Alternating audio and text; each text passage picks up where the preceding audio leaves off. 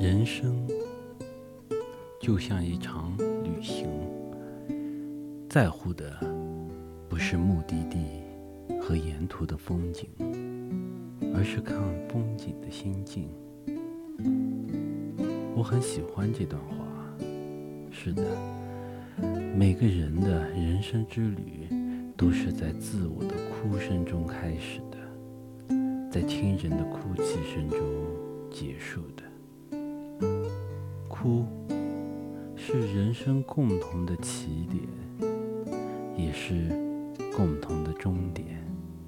然而，不一样的行程决定不一样的经历，不一样的风景决定不一样的心境。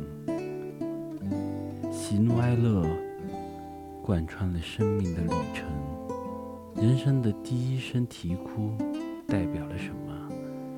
是对这个陌生世界的恐惧，还是为即将开始的人生之旅壮行？